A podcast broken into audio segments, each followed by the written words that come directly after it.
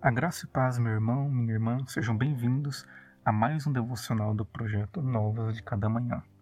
Hoje é o segundo devocional da série O Fruto do Espírito e estaremos meditando sobre o amor.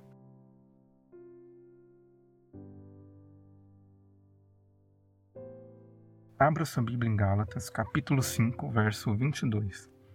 Mas o fruto do Espírito é amor.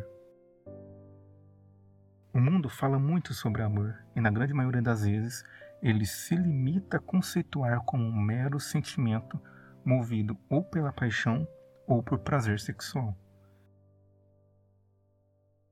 Entretanto, o amor listado pelo apóstolo Paulo não se trata de um mero sentimento ou de uma atração física. O amor aqui apresentado é muito mais profundo. É um fundamento e o alicerce da fé cristã fruto do Espírito manifesta pelo amor é a própria identidade do discípulo de Cristo. Em João capítulo 13, no verso 35, Jesus declara: Todos saberão que vocês são meus discípulos se amarem uns aos outros. Este amor é a evidência máxima da salvação. Sabemos que vivemos nele se amamos nossos irmãos. Em 1 João, capítulo 3, verso 14, o apóstolo João nos escreve: Sabemos que já passamos da morte para a vida porque amamos nossos irmãos. Quem não ama permanece na morte.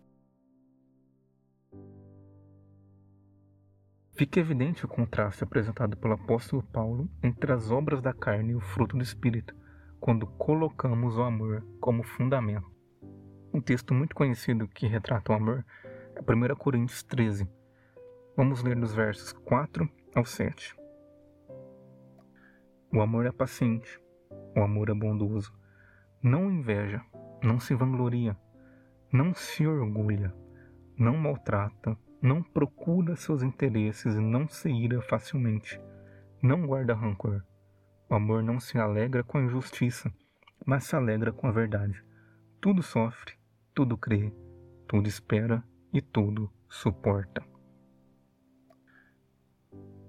Quem ama não peca contra seu irmão, não trai o seu próximo, não busca os próprios objetivos em detrimento do outro, mas tudo nega em prol do desenvolvimento e saúde do corpo de Cristo. Christopher White, em seu livro Aprendendo a Viver como Jesus, escreve: Como sabemos se uma árvore está viva? Procuramos botões, folhas e depois fruto.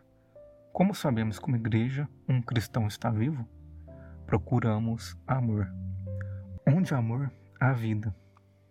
Quando brigamos e discutimos, dividimos e acusamos uns aos outros, o que isso diz a nosso respeito? Somente Deus é capaz de gerar esse amor no coração humano, pois é Ele a fonte e o balizador moral do verdadeiro amor. Somente um coração preenchido pelo amor de Deus pode desenvolver as demais virtudes do fruto do Espírito pois onde não há amor, não há vida, e onde não há vida, não há fruto. E na medida que desenvolvemos este amor, manifestamos Deus ao mundo, pois Deus é amor. O mundo não é capaz de ver Deus, no entanto, ele é capaz de ver a mim e a você. E quando vem o nosso amor, que é reflexo do amor de Deus derramado em nossos corações por Jesus Cristo, estão vendo o verdadeiro amor de Deus. Ore comigo. Pai, obrigado por teu amor derramado na cruz. Obrigado por teu amor manifesto em Cristo Jesus. Ajude-me a manifestar o teu amor na vida daqueles que terão contato comigo. Que o teu nome, que a tua glória e que a tua majestade sejam exaltadas pela minha vida e pelo meu amor ao mundo e que através da minha vida a salvação de teu filho Jesus seja manifesta aos perdidos. Oro no nome do teu filho Jesus. Amém. Muito obrigado por acompanhar mais um devocional do projeto Novas de Cada Manhã. Amanhã retornaremos e eu te espero para meditarmos em mais uma virtude do fruto do Espírito. Que Deus lhe abençoe.